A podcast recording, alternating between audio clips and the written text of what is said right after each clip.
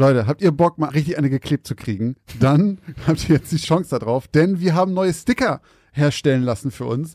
Und falls ihr eure Stadt ein bisschen unsicher machen wollt, oder das ist natürlich illegal, ne? Falls ihr mal ein paar Sachen verschönern wollt, äh, wir stiften hier niemanden dazu an, dann könnt ihr die jetzt bei uns kriegen. Wir wollen die nicht verkaufen. Wir machen jetzt nicht im Shop irgendwie eine Seite für ein paar Sticker oder sowas. Deswegen haben wir gesagt, wir machen das zum Selbstkostenpreis. Für 1,50 schicken wir euch 15 Sticker zu.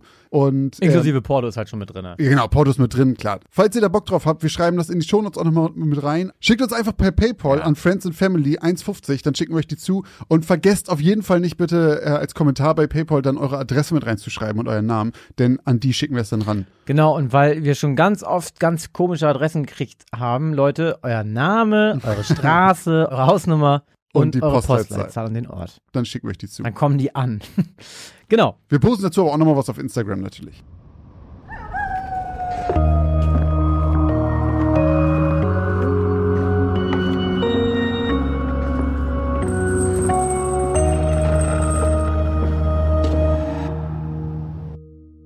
Moin und herzlich willkommen bei Geschichten aus dem Altbau, dem Grusel-Podcast mit dem X-Faktor, mit Christoph Wellbrock und Josch Kliemann.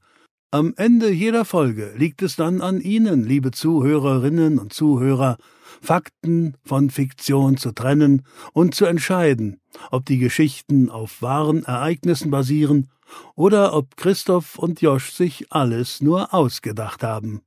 Und bevor wir auch in Folge 83 dazu kommen, ob wir in unseren letzten zwei unheimlichen Geschichten voller schauriger Ereignisse, mysteriöser Vorkommnisse und unerklärbare Phänomene einen Warnkern versteckt haben, hier die kleine Spoilerwarnung, denn unsere neuen Geschichten von heute beginnen ab 19 Minuten und 46. Und jetzt reden wir zuallererst über meine Geschichte von letztem Ich glaube Mal. ja. Ähm, helfen wir mal eben auf die Sprünge. Allein zu Haus? Allein zu Haus, stimmt. Äh, Josh allein zu Haus, beziehungsweise Christoph allein zu Haus, beziehungsweise ihr alle wart allein zu Haus. Denn es war die erste Geschichte, die in der Du Perspektive geschrieben war. Und die hat, glaube ich, richtig reingeschallert bei euch. Denn. Reingeschallert.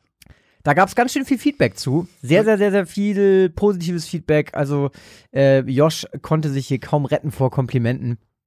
Ihr habt euch alle sehr, sehr erschrocken. Ich muss auch sagen, hat mir sehr gut gefallen, war ein sehr schönes ähm, Experiment, sage ich mal, das mal auszuprobieren. Es hat wirklich einfach auch ähm, schon direkt beim Vorlesen in der Folge sehr gut funktioniert. Hat mir sehr, sehr gut gefallen. Ich hatte ja auch direkt schon richtig Bilder im Kopf. Für alle, die das jetzt nochmal eben einmal auf dem Tableau serviert haben wollen, es ging um uns. Wir sind allein zu Hause. Ähm, wir passen auf das Haus unserer Oma auf und ähm, gucken bis spät in die Nacht Fernsehen, bis 3 Uhr. Dann wurde es ein bisschen unrealistisch, weil Oma hatte keine Süßigkeiten im Haus, sondern nur äh, Dosen, Dosenfutter. Und dann klopfte es plötzlich an der Tür und es war mehr ein, ein Kratzen. Und ähm, dort draußen stand auch eine alte Frau, aber eine sehr entstellte alte Frau, die mit ihren Händen das Holz von der Tür gekratzt hat. Und wir sind dann natürlich vor Angst erstmal äh, weggerannt und haben uns versteckt. Und dann ist uns aber eingefallen, dass es ja noch eine Hintertür gibt und wir nicht genau wussten, ob diese verschlossen war oder nicht. Und das haben wir dann kontrolliert und sie war natürlich nicht verschlossen und die mysteriöse alte Frau stand plötzlich auch in unserem Haus. Und es ist zum Glück gut ausgegangen. Wir sind sicher entkommen, wir sind geflüchtet oder geflohen ähm, und hatten vor, die Polizei zu verständigen.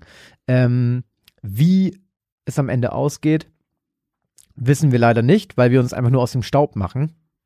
Aber wir haben es überlebt. Immerhin.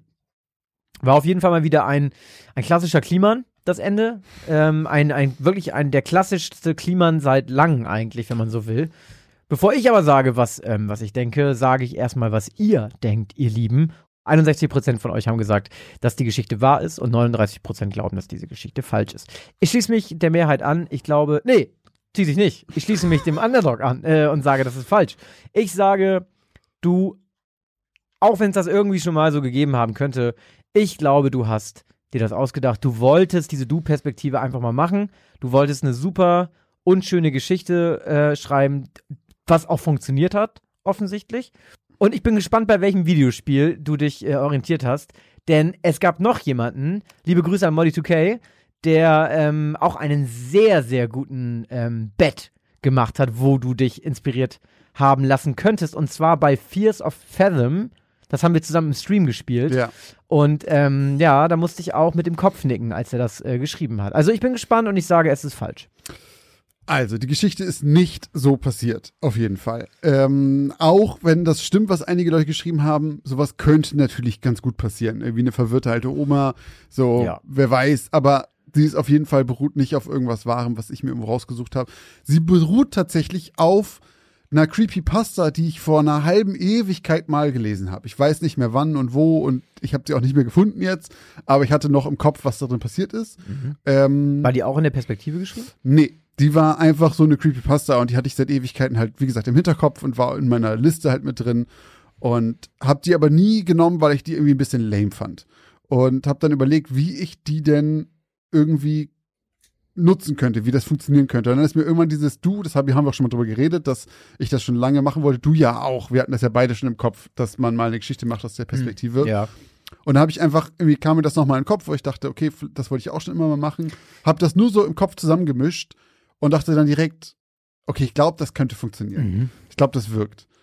Dazu stimmt's absolut, was du sagst, aber vor allem auch, was Modi 2K gesagt hat. Mhm. Denn äh, zwei Videospiele, die wir beide schon auf dem Stream gezockt haben, haben mir damit reingespielt. Und zwar einmal wirklich Visage, wegen der alten Oma auch und so weiter. Ja, da hatte ich direkt diese Assoziation.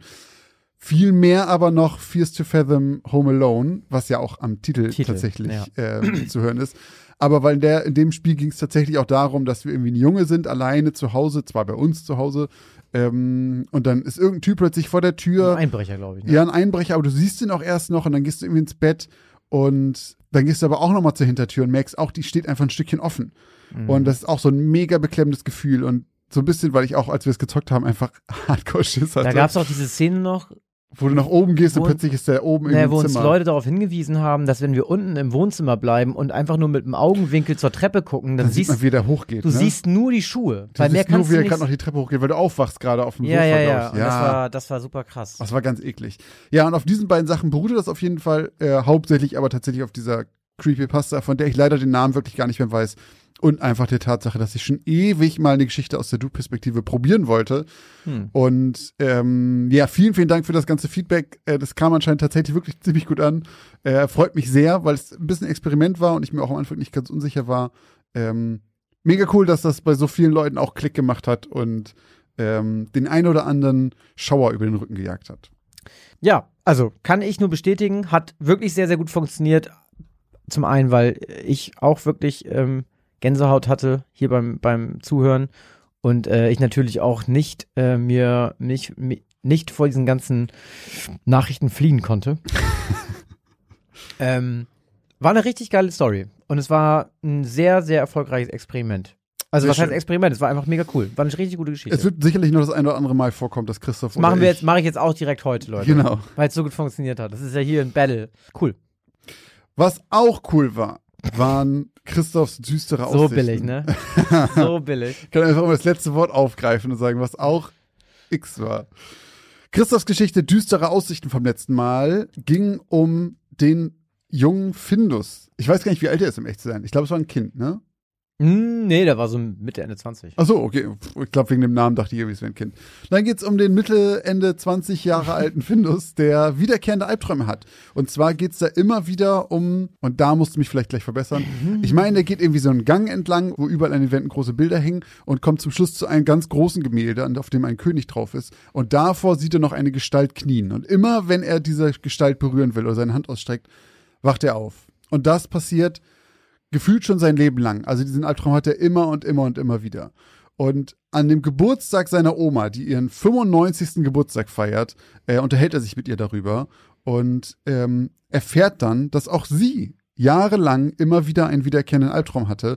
Und zwar einen, in dem sie auch einen Gang entlang ging, jedoch nicht mit Gemälden, und dann immer zu einer Tür kam am hinteren Ende. Und immer wenn sie die Tür geöffnet hatte, ist sie aufgewacht. Und das ist auch jahrelang passiert. Und irgendwann hat sie dann einen Urlaub gemacht mit ihrer Familie.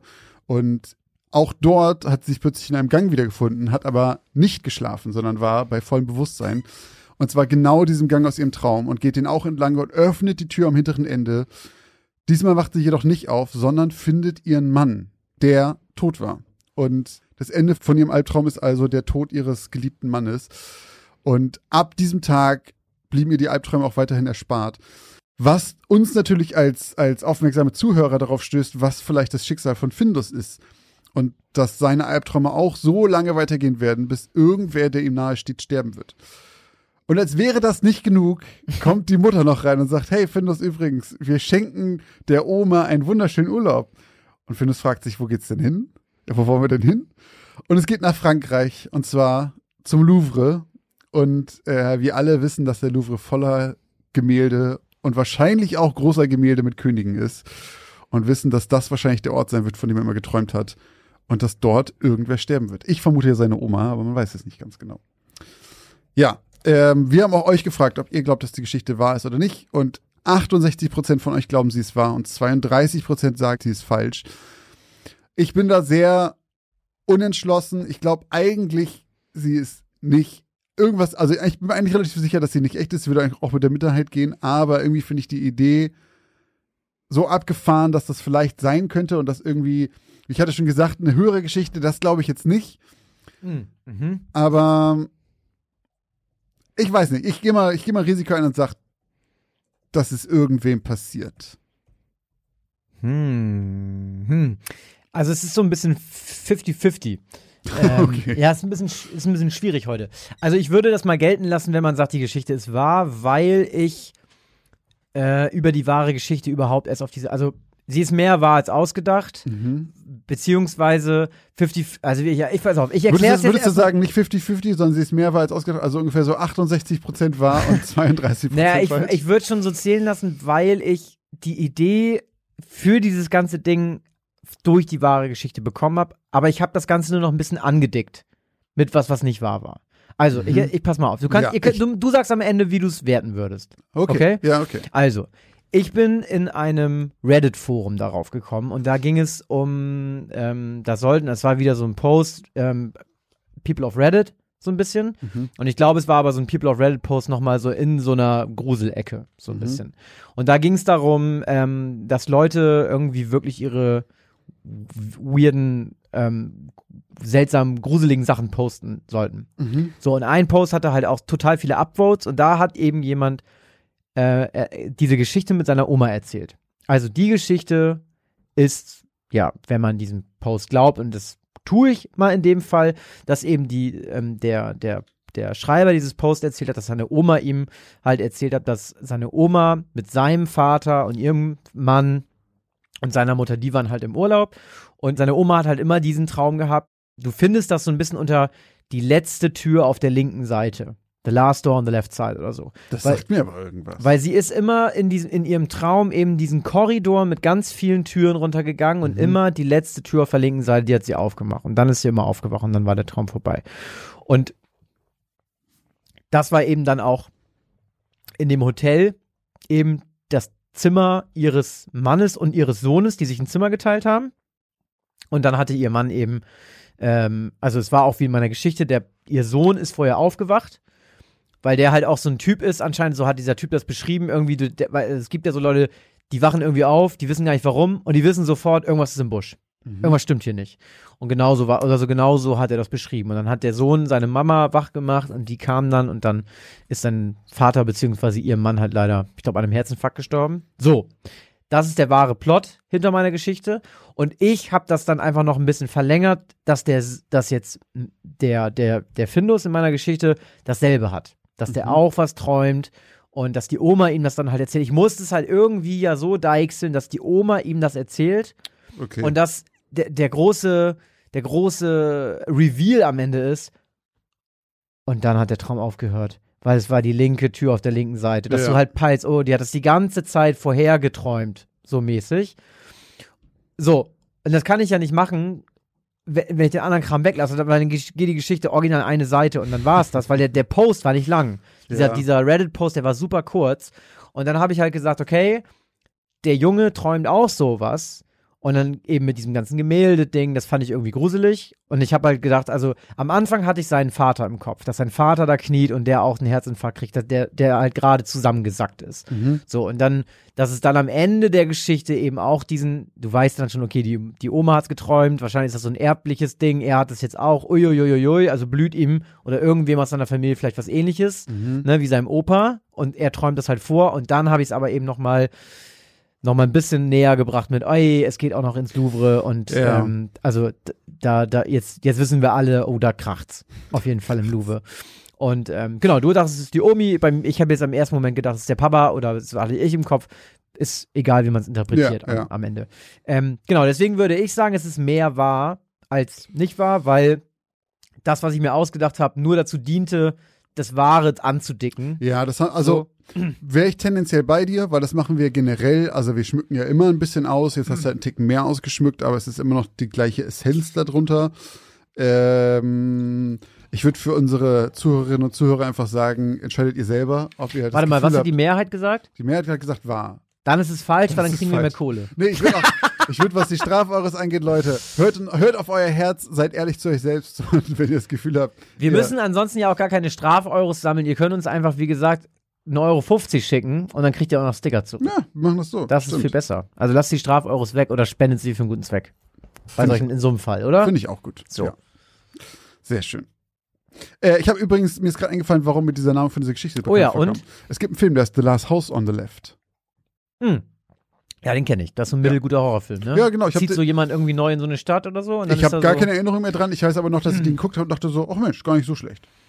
Ja. Du hast auch irgendeinen erwähnt, den ich immer auch bei Netflix sehe und nie, nie geguckt habe. Der hat einen ganz wilden Namen.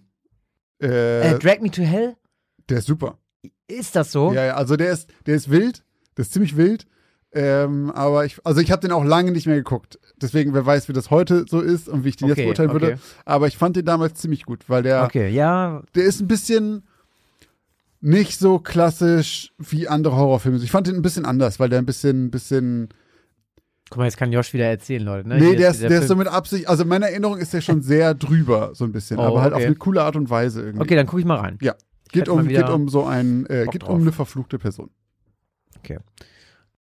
Wieder einmal haben Josch und Christoph die Grenze zwischen Realität und Illusion überschritten. Wie ging es Ihnen beim Hören der letzten zwei Geschichten aus dem Altbau? Konnten Sie Wahrheit von Fiktion unterscheiden?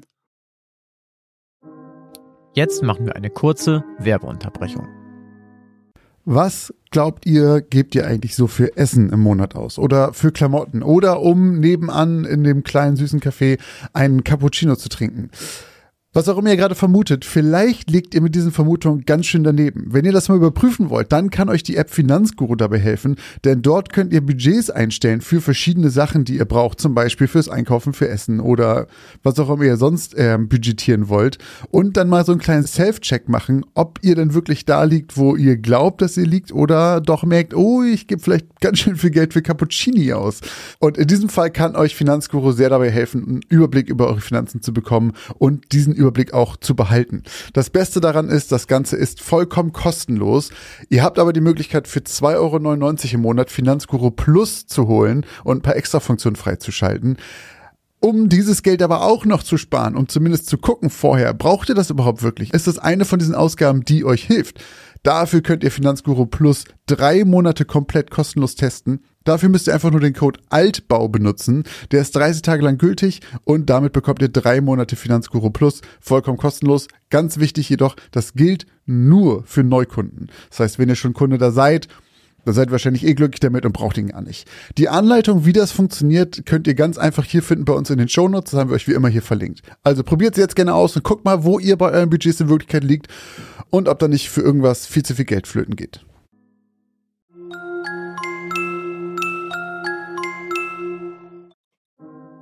Und jetzt geht's auch schon weiter mit den neuen Geschichten.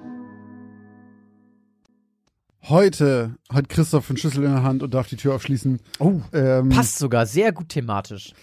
Stimmt, ich habe den Titel. Titel eben schon gesehen. Und wie heißt er? Äh, oh, verriegelt und verrammelt oder sowas. Meine Geschichte in Folge 83 heißt Hinter Schloss und Riegel. Endlich Mittagspause. Percy gab einen erleichterten Seufzer von sich. Er war jetzt schon seit sieben Stunden auf den Beinen und hatte einen Mordshunger.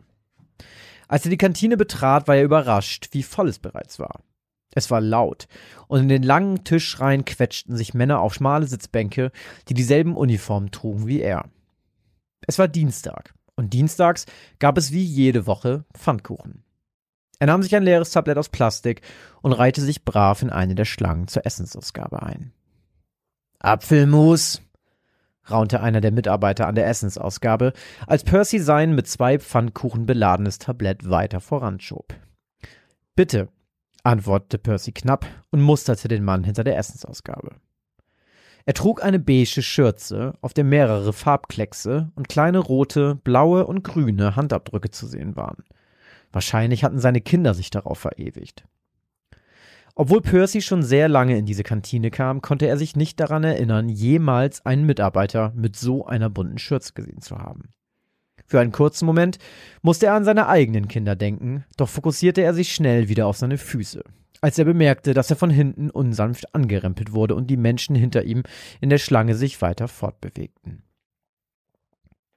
Nur einen kurzen Moment später saß Percy auch schon an einem Tisch zwischen mehreren anderen Kollegen, die brav ihre Suppe schlürften, und zerkleinerte seinen Pfannkuchen mit einem Löffel. Niemand sagte etwas. Alle waren mit Essen beschäftigt. Als Percy aufgegessen hatte, legte er sein Tablett auf das dafür vorgesehene Förderband und schlurfte Richtung Ausgang. Zwei seiner Vorarbeiter warteten schon bereits auf ihn. Um Punkt 6 Uhr klingelte der Wecker von Mr. Finch. Wobei es sich bei Mr. Finch weniger um einen Wecker als mehr um sein Personal handelte, was ihn jeden Morgen zur selben Zeit weckte. Denn Mr. Finch war vermögend. Sehr vermögend. So sehr, dass er es sich leisten konnte, dass ihn jeden Morgen zwei seiner Angestellten weckten, wuschen und sogar anzogen. So ganz realisiert hatte Mr. Finch sein neues Leben bis heute nicht. Es hatte sich buchstäblich alles über Nacht verändert.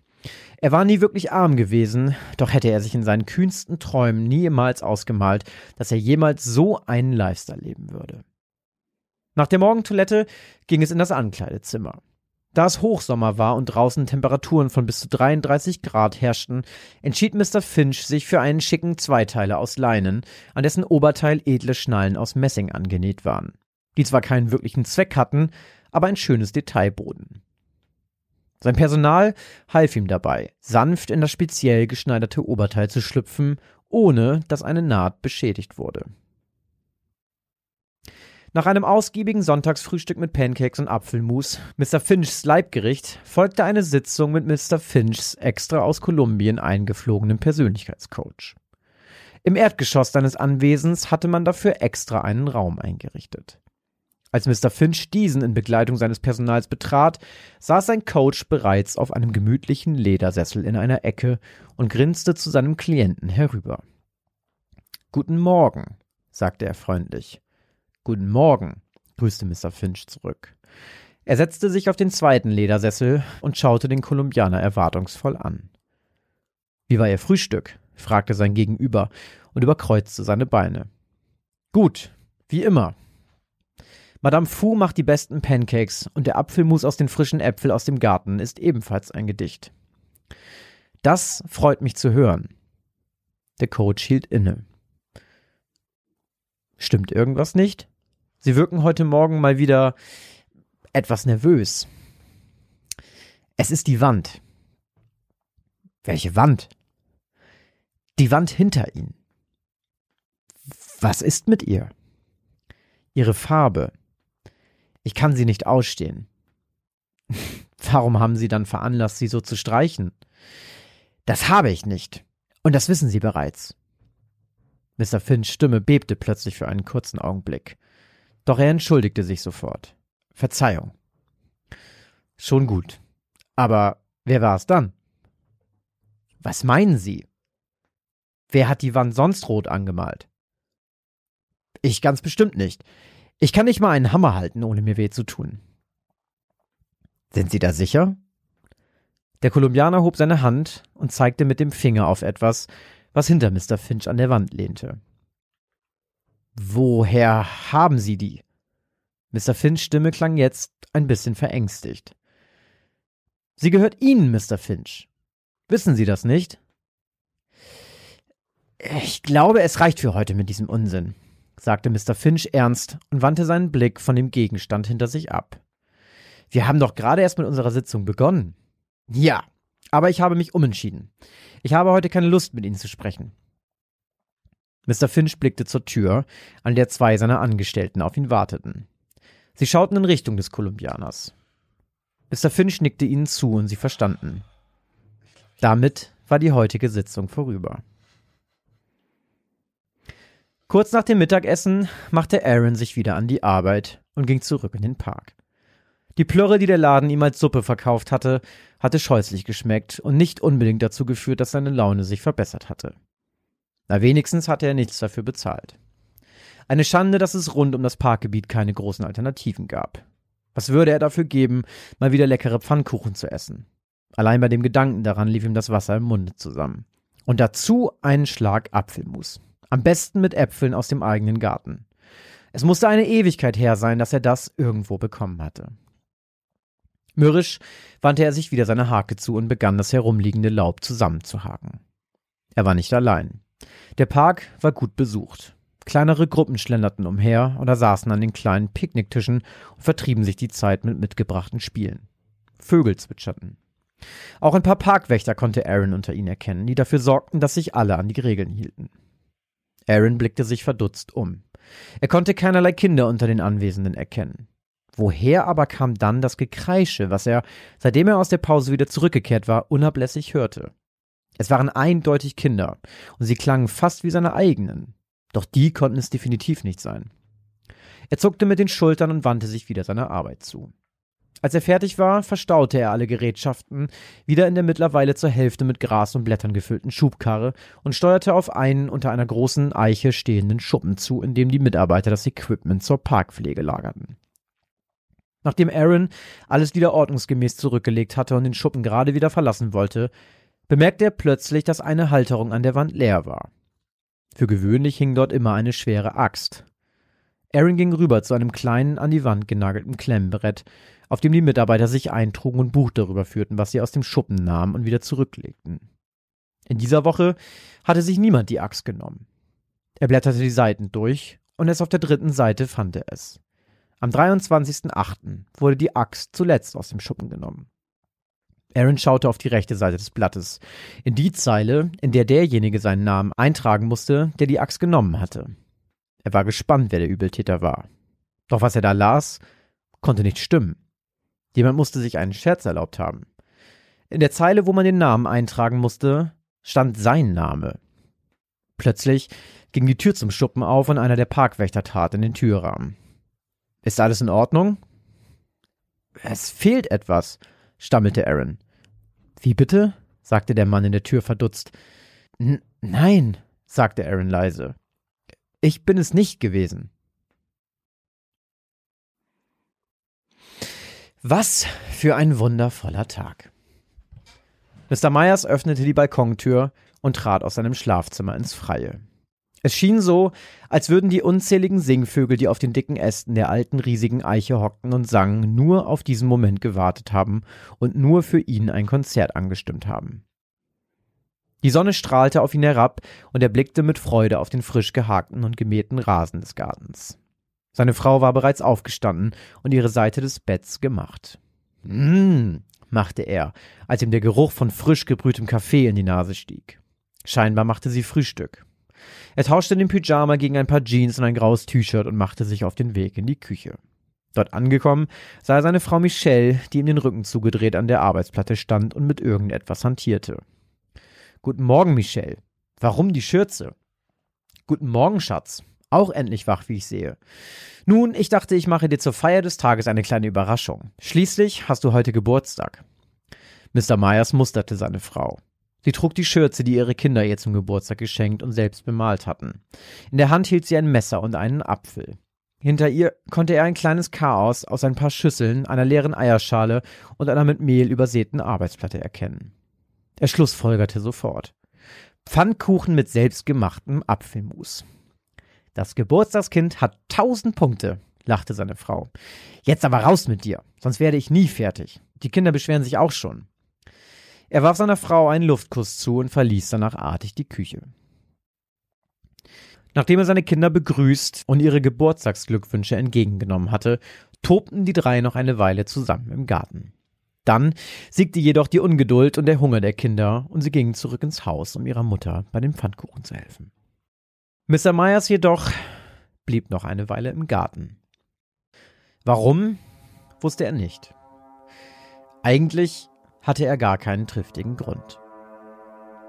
Für einen langen Moment stand er einfach nur so da, den Blick fest auf den alten Schuppen unter der alten Eiche gerichtet. Die Rufe seiner Kinder hörte er nicht. Er befand sich plötzlich wie in einer Art Trancezustand. Je länger er den Schuppen betrachtete, desto mehr spürte er sich plötzlich von ihm angezogen. Wie ein Strudel, der ihn in seinen Sog gerissen hatte, spürte er, wie seine Beine ihn zur dunklen Tür trugen. Plötzlich war ihm alles klar. Und er wusste instinktiv, was er zu tun hatte. Sein Werkzeug wog schwer. Er musste beide Hände nehmen. Die Sonne war inzwischen hinter der Baumkrone der großen Eiche verschwunden, und der Schatten, den der Baum über das Grundstück warf, reichte jetzt bis fast zur Hälfte des Gartens. Als Mr. Myers aus dem Schuppen heraustat, fröstelte es ihn. Es war deutlich kühler als in der Sonne.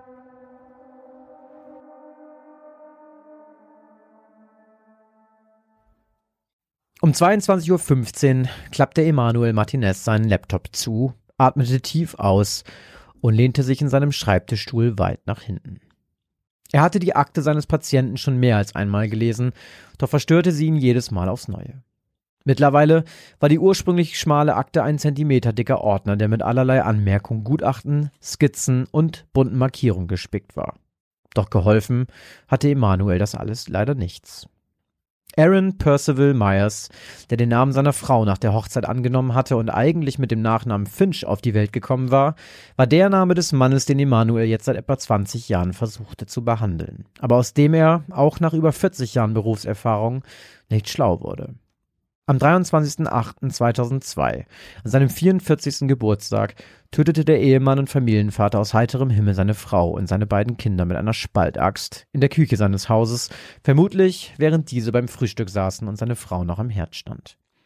Die Polizeibeamten, die zuerst am Tatort waren, sagten später aus, dass sie erst nachträglich erfuhren, dass eine der Wände nicht rot gestrichen, sondern übertrieben stark mit Blut verschmiert war. Aaron selbst wollte von der Tat nichts wissen. Sein Gehirn schien als Schutzmaßnahme sämtliche Erinnerungen der Tat sofort irgendwo weit weg von seinem Bewusstsein versteckt und verschlossen zu haben und ihm stattdessen eine Parallelwelt vorzugaukeln. In dieser entwickelte er in über 20 Jahren multiple Persönlichkeiten, die weder in einer Psychiatrie untergebracht noch für den bestialischen Mord an der eigenen Familie verantwortlich waren. In über 20 Jahren seiner Behandlung hatte Emanuel es bisher lediglich geschafft, die versteckten Teile des Gehirns, die die Informationen über die Tat verschlossen hielten, mit seinen Therapiemethoden zu kitzeln. Allerdings wusste er nicht, was mit Mr. Myers passieren würde, wenn sein Gehirn den Riegel vom Schloss entfernen und die Informationen preisgeben würde. Würde ihn das unter Umständen vielleicht sogar in den absoluten Wahnsinn stürzen? Ich find's fast ein bisschen schade, dass du es aufgelöst hast am Ende, weil es für mich war die Geschichte wie so ein Rätsel. Mhm. Ganz lange. Ich saß hier echt und dachte, also, wenn man, wir hätten das filmen müssen, ich saß hier mit solchen Gedankenfalten auf der Stirn und dachte so, was passiert? Ich raff gar nichts. Und dann, äh, ich habe mir, ich habe schon am Anfang gedacht, so von wegen, ja, es ist, ist ja egal, wie reich du bist. Ich hätte gar keinen Bock, mich morgens waschen zu lassen. Da hab ich, das habe ich nur noch gedacht und dachte, okay, aber na gut, jeder wie er will. Und warum hat der einen Coach? Das ergibt alles überhaupt gar keinen Sinn. und dann hat's Klick gemacht, als er, er bei seinem Coach war. Und das mit der Wand habe ich dann auch nicht gerafft und so. Und dann äh, ging es darum, von wegen, da warteten seine Angestellten. Und da hat's Klick gemacht, dass ich merke, aha, das spielt hier alles in der Irrenanstalt. Dass das die gleiche Person ist, habe ich aber erst beim dritten gecheckt. Beim, beim Typen im Park. Ja.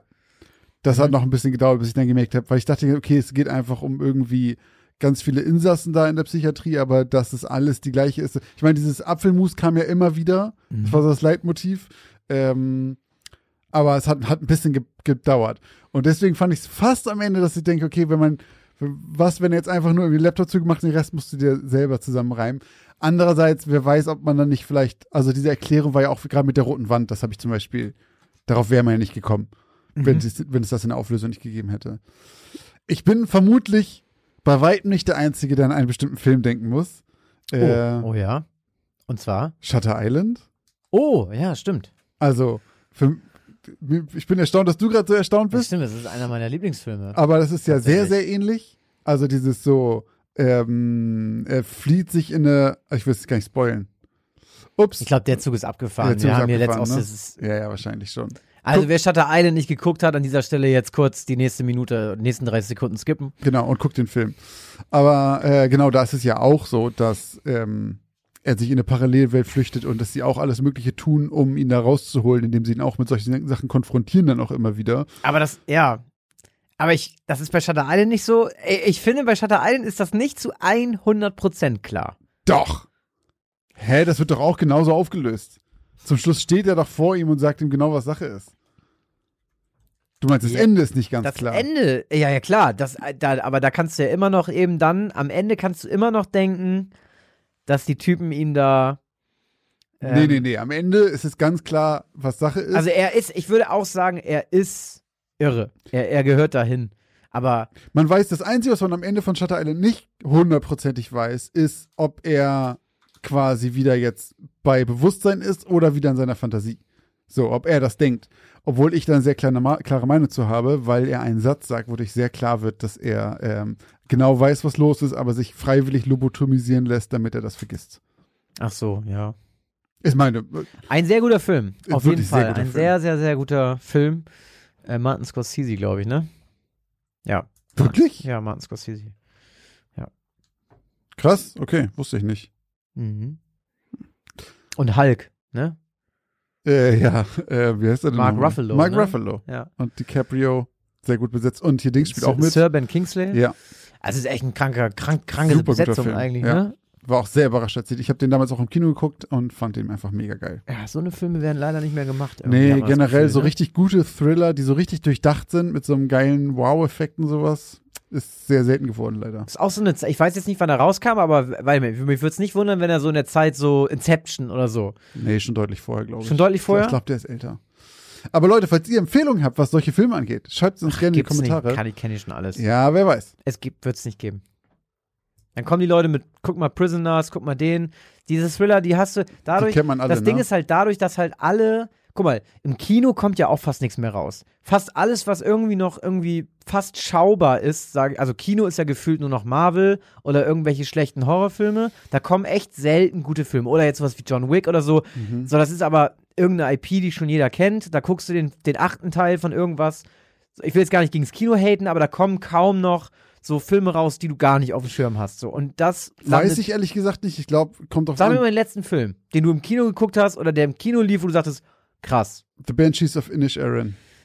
Ja, das ist schon wieder so ein Kunstfilm, der dann in irgendwelchen Kleinkunsttheatern auch läuft. Naja, ist Ja, das ist ein guter großer Film. Ist ein guter Film. Ja, Aber du meinst, was, du meinst was auf einem Level ich, wir reden jetzt von Thrillern. Ja. Wir reden nicht von guten Independent-Filmen. ich war ehrlicherweise auch einfach lange, lange nicht mehr im Kino. Das letzte, was ich glaube ich geguckt habe, ist auch kein Thriller, aber was richtig gut im Kino war, war glaube ich ähm, The Gentleman.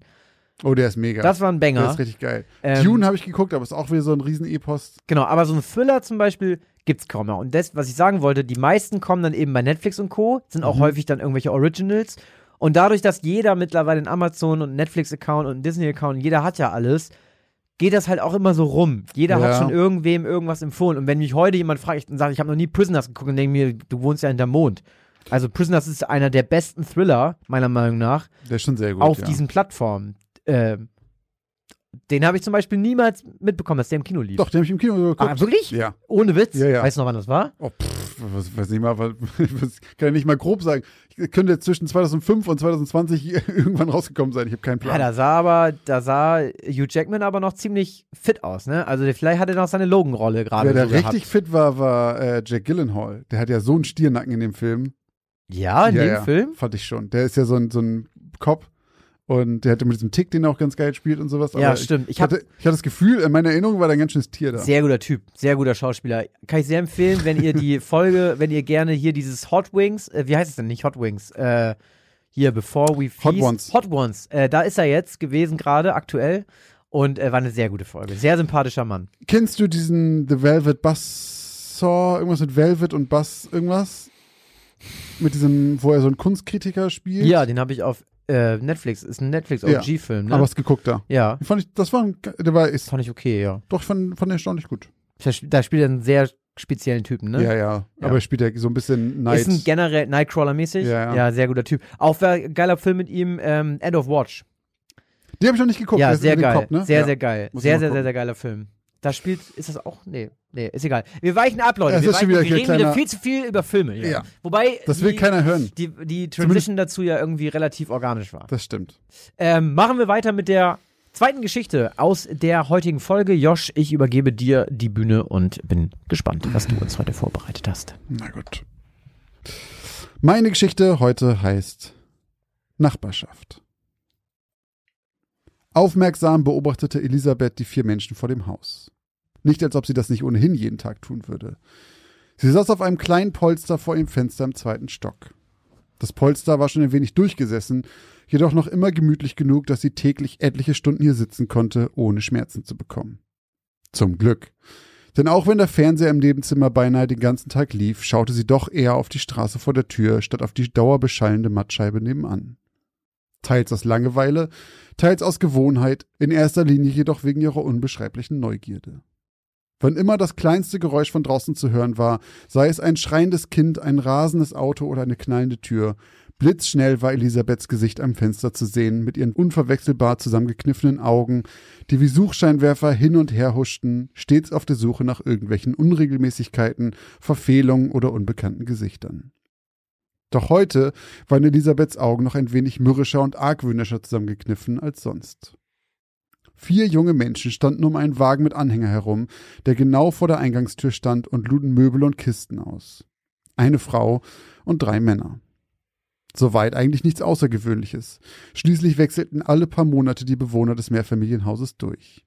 Teils, weil sich junge Paare, die sich doch nicht so sehr liebten, wie sie dachten, wieder trennten, teils, weil eben solche Paare das zweite oder dritte Kind bekamen und die Wohnung zu klein wurde, und teils, weil sie die kleine Luisenstraße einfach satt waren.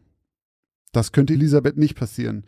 Sie lebte schon ihr ganzes Leben in der kleinen Straße und hier wegzuziehen war undenkbar. Da war es auch egal, ob zeitweise mal unangenehme Nachbarn einzogen. Früher oder später würden sie alle wieder verschwinden. Nur Elisabeth würde stets bleiben. Und wenn sie so auf die vier Gestalten einige Meter unter sich schaute, dann wünschte sie sich jetzt schon, dass es dieses Mal eher früher als später werden würde. Sie hatte schnell erkannt, welche zwei von ihnen einzogen. Es waren immer die, die Anweisung gaben, was wohin zu stellen war und welche Kisten besonders vorsichtig getragen werden mussten. Elisabeth hatte schon viele Umzüge von hier oben beobachtet und es war immer das Gleiche. Die beiden schienen ein junges Paar zu sein, schätzungsweise so Mitte 20. Soweit so gewöhnlich. Was jedoch ungewöhnlich war, war ihr Äußeres. Sie waren allesamt komplett in Schwarz gekleidet, trugen lange schwarze Mäntel und Metallnieten glänzten in der Sonne an Gürteln und Handgelenken auf. Der junge Mann trug in der Mitte von seinem Kopf einen langen Irokesenschnitt, der zum Zopf gebunden war. Nur zwei kleine Strähnen hingen auf seiner Stirn herab und wirkten wie kleine haarige Würmer, die dort festgeklebt wurden. Auch die Haare der Frau waren an den Seiten abrasiert, im Gegensatz zu allen anderen waren sie jedoch ausnahmsweise nicht vollkommen schwarz, sondern leuchteten zur Hälfte in hellem Pink hervor. Abgesehen davon war jedoch auch ihre gesamte Kleidung schwarz wie die Nacht. Alle vier Personen trugen schwarzen Nagellack. Ja, auch die drei Männer. Elisabeth ging ein unangenehmer Schauer über den Rücken. Die Jugend von heute. Unfassbar. Bei dem Äußeren war sie auch nicht sonderlich überrascht, dass sie so früh am Vormittag schon Dosenbier tranken. Kopfschüttelnd beobachtete sie, wie die vier düsteren Gestalten den Hänger ausluden. Sie verdrehte die Augen, rümpfte die Nase und schnaubte abfällig bei jedem neuen Gegenstand, der zum Vorschein kam. Beinahe alle Möbel waren pechschwarz. Schwarze Stühle, schwarze Kerzen, verzierte gotische schwarze Spiegel, schwarze Lampenschirme und so weiter und so fort. Gelegentlich waren Kisten mit rotem Samt bedeckt oder ein wenig dunkles Lila kam zum Vorschein. Doch das Motto des Umzugs schien ganz klar Richtung Mitternachtsmesse zu gehen. All das wäre an sich ja schon schlimm genug und würde Elisabeth für Tage und Wochen beschäftigen, ihr als Gesprächsstoff für unzählige Friseurbesuche und den Kaffeeklatsch mit ihren verbliebenen zwei Freundinnen dienen. Doch wie hatte ihre Mutter immer gesagt, ein Unglück kommt selten allein. Denn die skurrilen Gestalten zogen nicht einfach nur in das gleiche Haus, nein, sie zogen in die gleiche Etage wie Elisabeth. Denn das stille, unauffällige Paar, das jetzt beinahe drei Jahre neben ihr gewohnt hatte, war letzte Woche ausgezogen. Ihr grauste jetzt schon davor, den beiden rabenschwarzen Gestalten beinahe täglich zu begegnen. Auch wenn es gleichzeitig einen winzig kleinen Teil von Elisabeth gab, der sich auf eine diebische Art über die neuen Nachbarn freute. So engstirnig und voreingenommen die Rentnerin auch war, so süchtig war sie nach Gerüchten, Geheimnissen und Informationen. Nicht umsonst hatte sie als einzige im ganzen Gebäude einen Türspion einbauen lassen. Oder ließ ihr Fenster selbst bei kalten Temperaturen sperrangelweit auf, wenn sich draußen Menschen unterhielten oder in der Wohnung neben ihr lüfteten. Sie musste ihre Neugierde stillen, wie andere ihren Hunger oder ihren Durst. Und auch wenn sie es niemals zugeben würde, diese skurrilen Nachbarn waren genau das, wonach ihre Neugierde gerade lüstete. Als die Nachbarn begannen, die Möbel die Treppe hochzuschleppen, huschte sie deshalb auch schnell vom Fenster zur Haustür und schaute mit weit geöffneten Augen durch den Spion. Das, wie durch eine Fischaugenlinse verzerrte Bild vor ihr, zeigte nach wenigen Sekunden auch schon, wie die beiden Neuzugänge des Gebäudes schnaufend die Treppe emporkamen, in ihren Händen eine Art schwarzer Kasten, über dem ein rotes Tuch lag. Elisabeth versuchte die Gesichter der beiden zu erkennen. Das Auffälligste an ihm waren die beiden Strähnen, die tatsächlich auf seiner Stirn festgeklebt zu sein schienen. Bis auf die Frisur sah er eigentlich recht normal aus, fand sie. Seine Freundin hingegen war deutlich auffälliger. Und das nicht nur wegen den leuchtend pinken Haaren. Statt Augenbrauen zogen sich zwei sehr lange, dünne schwarze Striche von ihrer Nasenwurzel über beide Seiten der Stirn bis über die Schläfe. Die Brücke der Nase war von einem Metallring durchstochen und an jedem Ohr hingen mindestens fünf verschiedene Ohrringe, deren Geklimper sogar durch die geschlossene Tür zu hören war. Was aber vermutlich eher an dem Glas liegen konnte, das zwischen Elisabeths Ohr und der Haustür klemmte. Doch alles, was die neugierige Rentnerin in den nächsten anderthalb Stunden erfuhr, waren die Namen der beiden, Manuel und Daniela, dass Manuel beruflich Autoteile verkaufte, die beiden kürzlich geheiratet hatten und dass sie einen fürchterlichen Musikgeschmack hatten. Wenn man das Geschrei und Geschrabbel, das er etwa 20 Minuten durch die Wand dröhnte, die die beiden Wohnungen voneinander trennte, überhaupt Musik nennen konnte. Etwas enttäuscht und mit ungestillter Neugierde schaltete Elisabeth den CD-Player ein und drehte ihren geliebten Hansi Hinterseher auf, um die plärrende Musik der neuen Nachbarn zu übertönen, bevor sie sich wieder auf das Kissen am Fenster fallen ließ und begleitet von Mein Herz braucht a Heimat Gedanken verloren in die Ferne blickte. Es vergingen mehrere Wochen, in denen Elisabeths Nerven zunehmend auf die Probe gestellt wurden. Nicht nur, weil das Dröhnen der Musik nur in sehr seltenen Fällen mal ausblieb, nein, schon direkt in der ersten Nacht war Elisabeth von merkwürdigen Lauten dem Mann aufgewacht.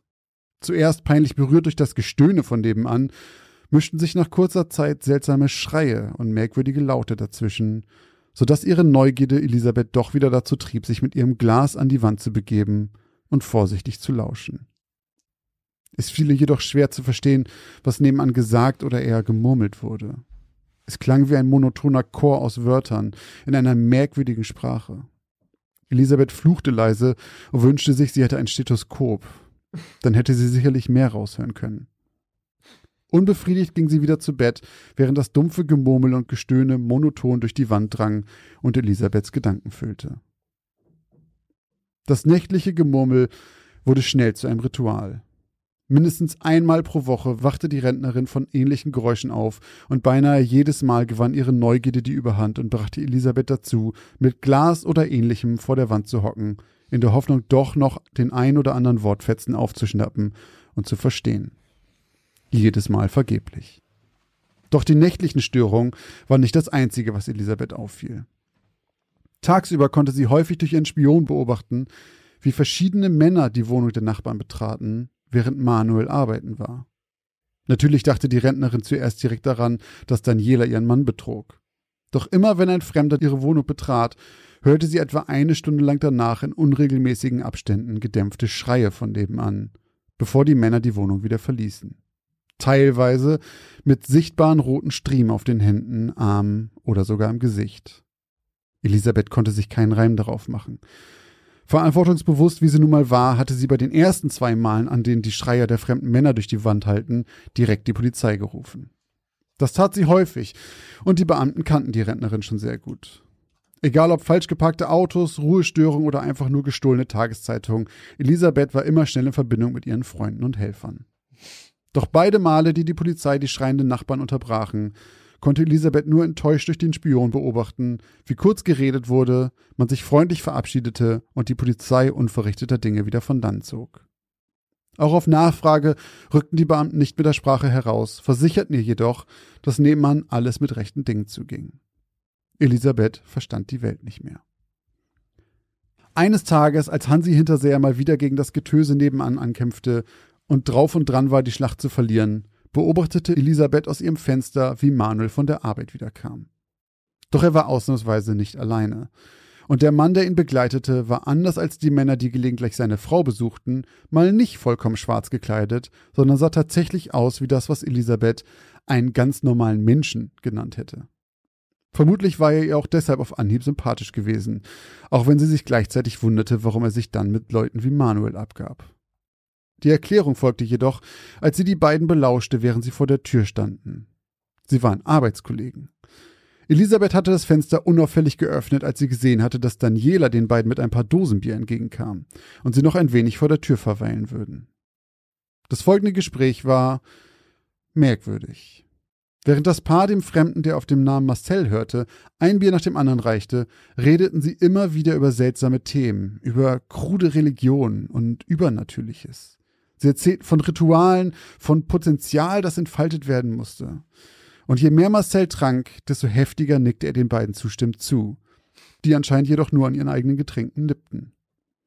Als Marcel sechs Bierintus hatte, schlugen Elisabeths Nachbarn vor, gemeinsam nach oben zu gehen und noch ein wenig zu plaudern. Wie immer huschte sie schnell zur Haustür und schaute durch den Spion in das Treppenhaus. Sie sah, wie die beiden die Treppe emporkamen, ihren bereits angetrunkenen Freund im Schlepptau.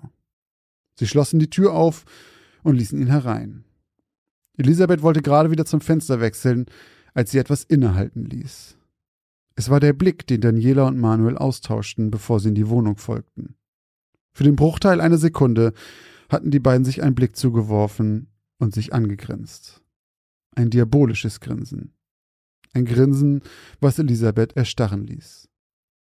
Dann verschwanden die beiden schwarzen Gestalten in der Wohnung, die mit einem lauten Krachen ins Schloss fiel.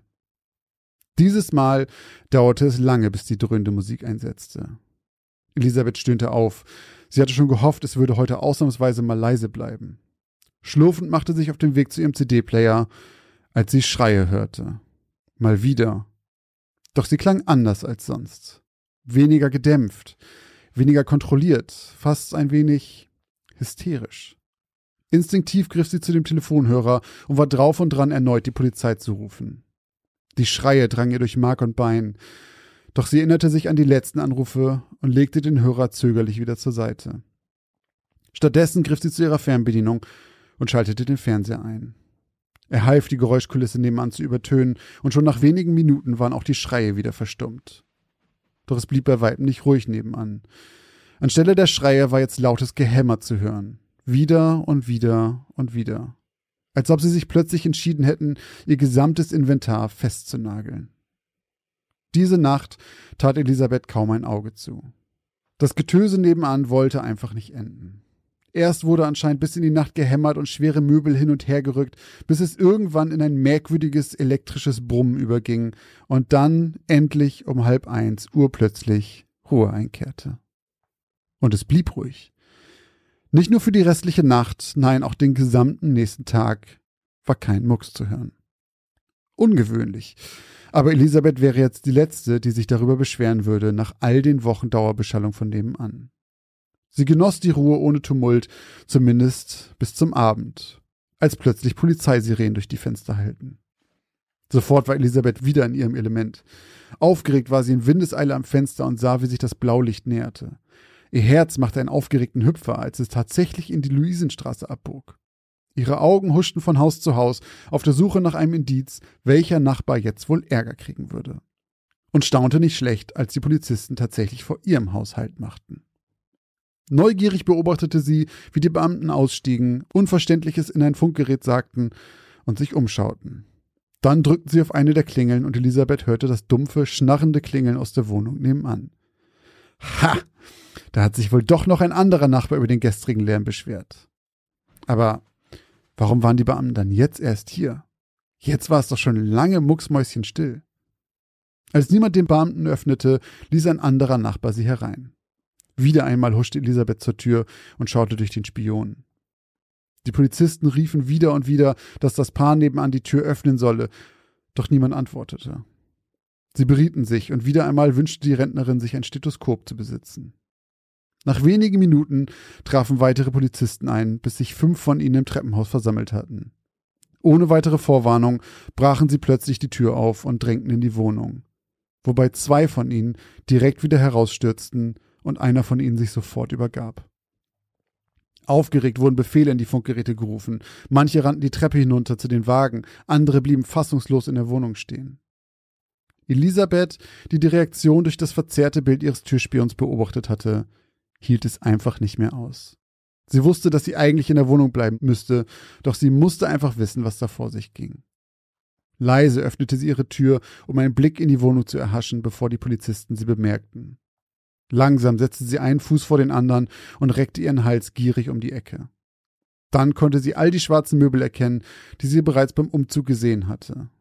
Die ganze Wohnung war voller schwarzer Kerzen, dunklen Teppichen an den Wänden und umgedrehten schwarzen Kreuzen, die über alle Wände verteilt waren. Doch noch etwas war seltsam. Ein großer, rot besprenkelter Teppich war inmitten des Raumes, und sowohl auf ihm als auch über den ganzen Raum verteilt lagen lauter beige rote Teilchen. Für eine Sekunde hielt sie es für Essensreste, die wild durch den Raum geworfen wurden. Bis langsam aber sicher die fürchterliche Wahrheit endlich zu ihr durchdrang. Das, was sie hier vor sich sah, was beinahe alle Wände und Möbel bedeckte, waren die Überreste von Marcel. Und auf einmal wusste sie auch, was all die schleifenden und hämmernden Geräusche des gestrigen Abends gewesen waren hätte sie doch bloß ein weiteres Mal die Polizei gerufen. Du, die Metalheads, ne? Haben sie da schon wieder einen aufgefordert, du, und zersägt. Man kennt sie. Also, ich muss sagen, ich habe witzigerweise habe ich irgendwie gedacht, bis es hat ziemlich lange gedauert, bis du geschrieben hast, Rentnerin. Achso, ich dachte, es wäre jünger. Nee, ich habe irgendwie ich weiß nicht wieso, aber ich habe irgendwie gedacht, die Geschichte geht in so eine Richtung und das ist eine Katze. Oh. Ich habe die ganze Zeit irgendwie so, die kann ja zum Glück, sie sitzt da auf ihrem kleinen Kissen am Fenster und sie kann ja ultra lange sitzen und egal beim Hämmern und egal was, es hat alles für mich, an, an dem Moment, wo ich den Gedanken hatte, dass es eine Katze ist, hat alles, was dann kam, Sinn gemacht. Sitzt mit dem Glas am Ohr und wünscht ja, sich ein nee, Stethoskop. Da, ja, dann, dann, das war ja schon alles, dann war ja schon lange klar, dass ich überlege gerade, hatten wir das nicht schon mal? Hattest du nicht mal eine ich hatte Geschichte, das in einer, war? ich hatte das in einer Patreon-Geschichte. Ah, Das war, stimmt. eine, das war eine Weihnachts- oder irgendeine Geschichte, die es extra gab. Spoiler. Da, da hatten wir schon mal sowas ähnliches. Aber ich wollte gerade sagen, als du es nämlich gerade gesagt hast, dachte ich auch so, okay, das habe ich, sowas hatten wir schon mal. Ja, ja. Stimmt, das war da. Und ja, okay, also dass das jetzt in so eine Richtung ging, hat mich dann, naja, nicht überrascht. Also ich wusste ja schon dann irgendwie, als sie da sich einen reingezoffen haben, beziehungsweise die den Marcel da abgefüllt haben, da wusste man ja schon, wo, wo, worauf es hinausläuft. Wo die Reise hingeht. Aber was die da vorher mit den anderen gemacht haben, das ist mir ein bisschen ein Rätsel. Ich habe erst gedacht, ob das einfach eine Domina ist. Und die da halt ihre, ja, Bekannten da auspeitscht. Warum nicht? Was Dominas so machen, ihre Der- Bekannten auspeitschen. Ja, wieso denn nicht? Kann ja sein. Wenn das so die geilste Hexe da im Zirkel ist, der die Peitsche am besten schwingt. Die geilste Hexe im Zirkel finde ich sehr schön. Ähm, gut, aber scheinbar haben Manuel und seine Dan- Frau Daniela. Äh, Daniela noch was anderes da mit dem noch was anderes vorgehabt. Hm. Aber so. ähm, die Elisabeth ist ja auch auch eine alte Schabracke, ne? Also, dass die da den ganzen Tag am Fenster sitzt. Warum kauft die sich kein fucking Stethoskop? Rente, äh, weißt du, wie wenig Rente man heutzutage kriegt? Was kostet ein Stethoskop? Ist safe im 1-Euro-Shop, so ein Ding. Die- Diese Plastikdinger für Kids? Besser als ein Glas. Wahrscheinlich schon. Ich weiß es gar nicht. Ich muss übrigens noch was sagen. Ich würde gerne von wieder von irgendeinem Experten wissen, warum das mit dem Glas eigentlich funktioniert. keine Ahnung, warum man ein Glas ans Ohr hält und an die Wand und dann hört man alles besser. Ich habe eine Theorie. Wahrscheinlich, weil der Schall. Ich will es vom Experten wissen, nicht dein Halbwissen. Hä? Du, ich bin Experte. Ja, okay, hau raus. Ähm, das, was du aufnimmst, sind ja Schwingungen. Die übertragen sich ja, Schall ist ja Schwingung, überträgt sich auf die Wand. Ja. Und ich glaube, damit channelst du die quasi durch das Glas an den kleinen Punkt. Das heißt, wenn du deinen Kopf an die Wand hältst, dann hast du die Ach ganze so, Wand. dann rührt das da nur in diesem Glas durch. Ist meine Theorie. Ich werfe das Kann- jetzt in den Raum. Der, der Experte, der sich eben von Christoph angesprochen fühlt, kann mich natürlich sehr gerne verbessern. Ja, und äh, was ich auch nochmal sagen wollte, ich hatte ja auch in der letzten Folge gefragt, wie ihr äh, den Check macht, ob Türen abgeschlossen sind. Stimmt, da haben wir gleich drüber geredet. Und die meisten Die Menschen machen es genau, wie du es beschrieben hast. Ja. Die gucken, ob der Schlüssel. Und dann habe ich nur so gedacht, Leute, wir reden jetzt nicht über ein Szenario, dass da irgendwie vielleicht eine alte Oma bei euch im Haus einbricht, sondern okay, dann, weil viele haben geschrieben, ich würde doch nicht die Tür aufmachen, dann kommt ja vielleicht noch jemand rein. ja, Gut, aber, fair enough. aber ich glaube, es kommt, für mich ist das eine ganz kleine Frage der Uhrzeit. Wenn ich abends vorm ins Bett gehe noch mal ganz kurz gucken will, dann drehe ich einfach den Schlüssel um. So, weil wenn da irgendein Hiopai bei mir im Flur steht im Dunkeln, dann muss ich das nicht so. Ja, So. ja, ja, ja. Tagsüber würde ich tendenziell auch einfach sagen, aha, Klotz auf die Klinke drücken ist offen. So. Ja. Aber ich glaube, Ja. es, ich glaube, es geht mehr um dieses so Tür zumachen abends, bevor man schlafen geht oder sowas. Schließt du deine Tür ab? Ja, weil man, ja, Ja? ja, weil mein Türrahmen so scheiße, also erstmal, weil der Türrahmen so scheiße ist, dass du, glaube ich, einfach aufdrücken könntest, wenn ich es nicht mache. Und zweitens, weil ich mich irgendwann mal ausgeschlossen habe, ohne abzuschließen und dann so einen ähm, Schlüsseltyp geholt habe und der die mit einem mit einem kleinen Stück Metallbügel innerhalb von anderthalb Sekunden aufhatte, weil es nicht abgeschlossen war. Hm. Wenn du nicht abschließt, ist es zumindest bei deiner Standardtür so leicht, die aufzumachen. Du lehnst dich einmal gegen, ziehst mit so einem Haken da dran und ist die offen. Das Hm. ist super easy. Du siehst nicht mal einen Schaden an der Tür. Ach du Scheiße. Und seitdem habe ich tatsächlich einfach angefangen, immer wenn ich rausgehe oder auch wenn ich, auch wenn ich hier drin bin, einfach abzuschließen. Dann ist das Ding ich einfach glaube, ich dicht. schließe, ich glaube bei uns eigentlich auch fast immer. Aber auch wieder, du bist halt nicht im Erdgeschoss. Ja. Früher in meiner alten Wohnung musste ich, also was heißt musste ich, da habe ich auch nicht immer abgeschlossen, aber da hatte ich eine Klinke auch außen. Also man hätte einfach Ach so. meine Tür aufmachen können. Ja. So. Hatten wir früher auch. Also meine, weil meine. Haus, also ich habe in so einem, in einem Haus gewohnt, was ja früher auf jeden Fall so ein klassisches Altbremer Haus war, so ein Einfamilienhaus. Und da haben die halt aus den einzelnen Zimmern Wohnungen gemacht. Und dementsprechend war meine Wohnungstür einfach Ah, eine Zimmertür. Ja, okay. So.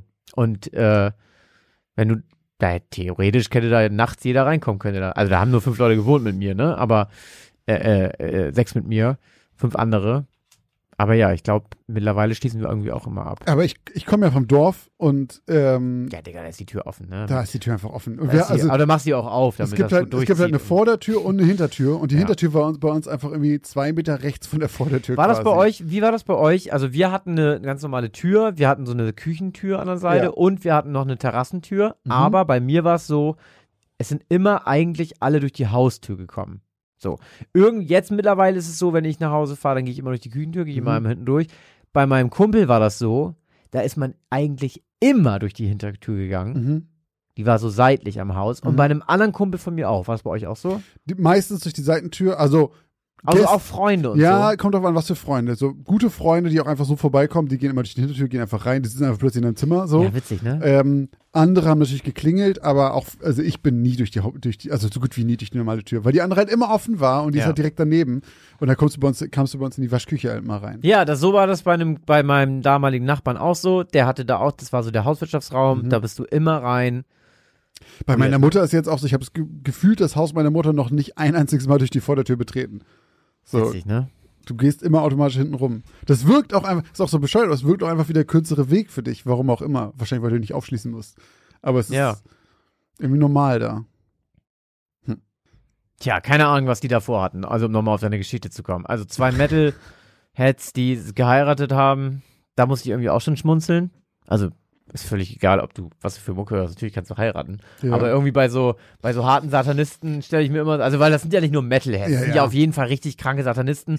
Und da stelle ich mir so vor, also, Die ich werden weiß, vermutlich keine kirchliche Ich- Trauung äh, gehabt haben. Ganz genau. Und ich verbinde immer, also man kann es ja auch einfach, es gibt ja genügend Leute, die verheiratet sind, die mit der Kirche nichts am Hut haben. Ja. So, die heiraten halt standesamtlich. Aber ich weiß nicht, wieso, ich muss Ich assoziiere das immer sofort Das mit ist bei mir Kirche. aber auch so. Wenn ich auch überlege Hochzeit, dann denke ich immer so Kirche, weiß und so weiter. So ein, Ja, ein ganz ja. Klischeebild. Auch wenn Ja. ich selber halt so null Interesse dran hätte, kirchlich zu heiraten. Bist du noch in der Äh, Kirche? Nee, schon. Seit, seit ich Kirchensteuer zahlen musste, nicht mehr. Ja, ich auch. Ich bin, du bist, bist du auch konfirmiert? Ja. Ja. Der war einfach Stani, hat man irgendwie einfach Ich mitgemacht. war auch ne? gerade auf einer Konfirmation, tatsächlich. Vorletztes Wochenende. Hast du gesagt, geh raus da, flieh, solange du noch kannst. So, sofort, wenn du angestellt bist, sofort raus. Ja, das war bei mir auch das erste Mal, als ich dann immer einen Ferienjob hatte. Und dann war plötzlich so, hä, wie? Das ist, wieso geht denn da Geld ab? Hier ist Kirchensteuer. Ja, gut, Ja, nee. das richtig viel auch. Ja. Naja, Naja. Was auch richtig viel war, Mann, diese Überleitung, ne? war der Support. Das ist echt dein Ding. Du nimmst immer das Letzte und Ja. Das ist so leicht. Überleitungen sind so leicht. Äh, man muss dich einfach nur reden lassen, bis du irgendwas sagst, was passt. Und das ist leicht, dich reden zu lassen. Da kommt immer was. das stimmt, ja. Wir wollen uns mal wieder bedanken und zwar zuallererst bei Mandy, die nämlich bei Steady tatsächlich ihren äh, Supporterbeitrag erhöht hat. Kann Vielen Dank machen. dafür. Leute, das könnt ihr auch machen. Das könnt ihr alle einfach nur, grundsätzlich mal eine Empfehlung, einfach mal Supporterbeitrag erhöhen. Vielen, vielen Dank, Mandy. Äh, und vielen Dank auch an alle ehrlichen Heute da draußen, die uns äh, ihre Strafeuros gegeben haben. Und zwar vielen Dank an Katrin, Melanie, Wiebke und Nina und Sebastian. Auch vielen Dank an Susanne, die uns ein bisschen Gala-Liebe dagelassen hat. Und vielen Dank an Ines und auch vielen Dank an den Freund von Ines, Ja. denn durch ihren Freund ist Ines auf uns gestoßen und war auch sehr großzügig. Wer auch sehr großzügig war, war Yvonne. Vielen, vielen Dank, Yvonne, äh, auch dir, dass du uns supportet hast. Äh, und natürlich vielen Dank auch hier an dieser Stelle nochmal an alle, die uns sowieso monatlich supporten, wie die gute Mandy Ja, bei Steady oder Patreon. Ähm, vielen, vielen Dank. Wenn ihr uns auch supporten wollt, ähm, wenn ihr uns monatlich bei Steady oder Patreon unterstützen möchtet, wenn ihr uns bei PayPal einmalig unterstützen wollt oder wenn ihr Sticker für 1,50 haben wollt, Ja, dann äh, könnt ihr das gerne tun. Alle Links dazu, auch jetzt besonders die Leute, die Sticker haben wollen, auch den PayPal-Link, findet ihr in den Shownotes oder auf www.geschichtenausdemaltbau.de. Da gibt's alle Links zum Support. Wenn ihr Sticker haben möchtet, ganz wichtig, schreibt uns einfach eure Adresse als Betreff da in diese PayPal-Zeile und dann einfach als 50, dann schicken wir euch ein paar Sticker raus. Ähm, da ist dann auch alles Porto und schon so weiter mit drin. Ja, da würden klar. wir uns freuen, wenn ihr einfach eure Stadt vollklebt. Dann sehen vielleicht auch noch ganz viele andere Leute ähm, diesen Sticker und hören uns. Wir haben ja auch schon mal ein paar Nachrichten sogar direkt bekommen. Von wegen, oh, ich habe heute an der Ampel, also Live-Hack für uns, an euch, klebt den auf Ampeln, weil man steht immer an der Ampel. Ich habe hier gerade äh, eine Notiz von meinem Anwalt bekommen. Äh, wir müssen einmal ganz kurz sagen, das ist natürlich ein Scherz. Ach so, Klebt ja. sie natürlich nur auf euer Eigentum. Ähm, Klebt sie nur auf eure eigenen Ampeln. Auf eure, wenn ihr eine Ampel zu Hause habt und eine Straße oder einen Mülleimer oder halt einen Briefkasten von euch, da könnt ihr es natürlich sehr gerne draufkleben. Ja. Da würden wir uns sehr drüber freuen. Ähm, alles andere. Klebt nichts, nichts damit zu. Nein, natürlich nicht. Sowas unterstützen wir hier nicht. Nein, natürlich nicht. Ähm, genau, apropos aber auch unterstützen. Ähm, ihr könnt uns natürlich auch unterstützen, indem ihr uns bei Twitch zum Beispiel regelmäßig zuschaut. Wir sind nämlich mehrmals in der Woche live dort und spielen Videospiele oder machen auch mal ein Quiz oder irgendwelche anderen lustigen Streams. Äh, www.twitch.tv slash gaming aus dem Altbau oder auch auf unserer Website oder in den Shownotes. Und wenn ihr mehr sehen wollt zu den Geschichten, zu uns, zu was auch immer, dann folgt uns gerne auch auf Instagram. Dort gibt es auch die Abstimmung, ob die Geschichten wahr sind oder nicht. Und ihr könnt euch da beteiligen oder uns sagen, wie das mit dem Glas- und Stethoskopkram funktioniert. Äh, all das gerne unter dem Post zur aktuellen Folge. Ja, ich möchte mich auch nochmal ganz herzlich bei allen bedanken, die uns ähm, in der letzten Zeit Nachrichten geschrieben haben, sei es bei Instagram, per Mail oder auch auf unserem Discord-Server. Das soll auch nochmal hier einmal erwähnt werden, Leute. Wir haben einen Discord-Server und der ist sehr, sehr aktiv. Wenn ihr auch dort mal an der Abstimmung teilnehmen möchtet, wenn ihr Gleichgesinnte kennenlernen möchtet, Leute, die den Podcast gut finden und darüber hinaus auch noch ganz viele Interessen haben, die ihr- Rezepte, da gibt's Backrezepte, da gibt's Filmempfehlungen. ja, also ganz viele Interessen ganz äh, haben, die ihr auch habt, dann kommt auf unseren Discord-Server. Auch den Link findet ihr in den Shownotes. Ähm, da ist eine sehr, sehr große aktive Community, die sich über neue Mitglieder freut. Und wir sind natürlich auch da. Also wenn ihr mit uns mal ch- chatten wollt und schnacken wollt, dann ist das auf jeden Fall der richtige Ort. Und zu guter Letzt, schreibt uns noch eine kleine Bewertung bei Spotify, bei iTunes, wo auch immer. Und vergesst nicht, den, äh, den Podcast selber zu abonnieren, damit ihr keine weitere Folge mehr verpasst. Und Und jetzt macht Jonathan die Abmod. bitteschön, Jonathan. Vielen Dank fürs Zuhören und bis zur nächsten Geschichte aus dem Altbau.